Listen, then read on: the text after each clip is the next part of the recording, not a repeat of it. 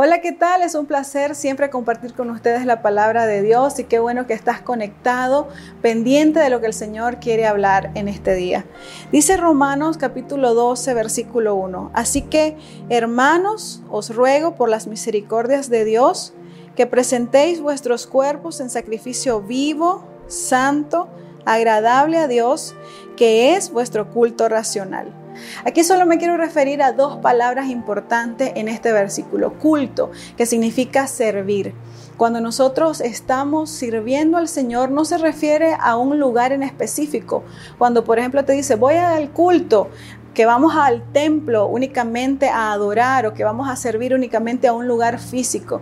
Se refiere a que el culto de nuestra vida, el servicio de nuestra vida es diario no es solamente en un lugar específico, sino que donde quiera que andemos nosotros presentemos culto, servicio al Señor. Esto significa que si yo estoy en mi, trabajo, si estoy en la universidad, si estoy en la casa, yo pueda dedicar completamente mi vida. Significa que dediquemos nuestra vida específicamente a servir al Señor. ¿Y cómo lo servimos? Bueno, si estás en el trabajo, tú puedes honrar al Señor siendo puntual, eh, estar en integridad, siendo el mejor en, el área eh, que te, que te corresponde estar. Entonces, cuando presentamos culto, lo hacemos de acuerdo a la voluntad de Dios. Irracional significa lógico, significa congruente, viene de ahí se deriva la palabra racional. Entonces, cuando nosotros estamos sirviendo al Señor, estamos diariamente presentándole nuestro cuerpo, alma y ser, lo hacemos lógicamente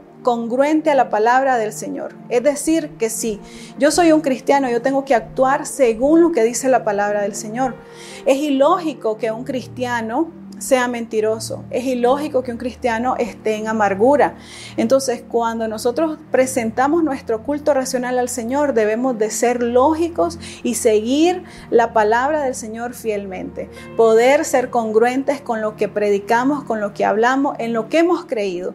Y esto va a hacer que nosotros podamos vivir, podamos presentar nuestro cuerpo como sacrificio vivo esto es lo que nos está animando Pablo en este versículo. Así que yo te invito para que puedas leer y profundizar más en la palabra del Señor y que el Señor te hable en este tiempo para que podamos presentar nuestra vida, dedicar nuestra vida, todo nuestro ser al servicio del Señor. Que Dios te bendiga.